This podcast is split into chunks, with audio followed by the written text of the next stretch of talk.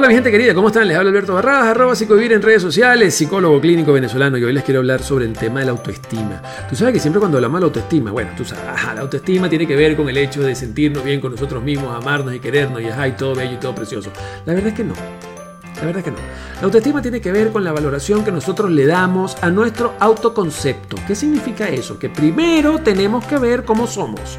Y luego, cuando vemos cómo somos, entonces decimos, esto está bueno, esto está malo, esto está regular, esto se puede arreglar, esto no. Y todo ese análisis es autoestima. Cuando decimos que tenemos baja autoestima, cuando ese análisis tira hacia lo malo, o sea, cuando tú ves cosas que de repente son buenas en ti, las miras como malas ahí hay baja autoestima. Cuando hay un exceso de autoestima, cuando hay ciertas cosas pues que no están bien, que no te estás, o sea, no te estás comportando bien y tú juras que te la estás comiendo, que tú eres el rey de la colina, que naguará, que tú eres perfecto. ¿Ok? Eso es un exceso de autoestima que puede rayar en narcisismo. En consecuencia, cuando hablamos de autoestima, estamos hablando de la valoración que tú le das al concepto que tienes de ti mismo. Le voy a poner un ejemplo. Yo digo, yo tengo los, yo tengo los dientes blancos. Ok, autoconcepto, tengo los dientes blancos. Entonces le digo, pero a mí me gustan mis dientes blancos. A mí me parece que mis dientes blancos son bonitos. Ok, autoestima. Si digo, yo tengo los dientes blancos, digo, pero como que no están tan blancos. Es más, están como tirando a amarillo, están, están como feos. Ya estamos hablando de baja autoestima.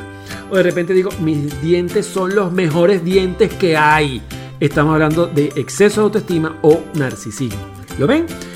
Cuando hablamos de autoestima tenemos que tener más claro el concepto de nosotros mismos. Primero tengo yo que verme, primero tengo que ver cuáles son mis defectos, cuáles son mis virtudes, cuáles son mis fortalezas, en qué cosas me baso yo para comportarme de la manera como me comporto.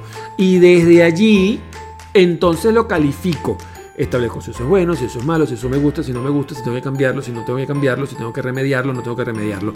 Y todos esos procesos están basados en la autoestima. Por eso es que se habla que la autoestima tiene que ver con el amor hacia uno mismo. ¿Por qué?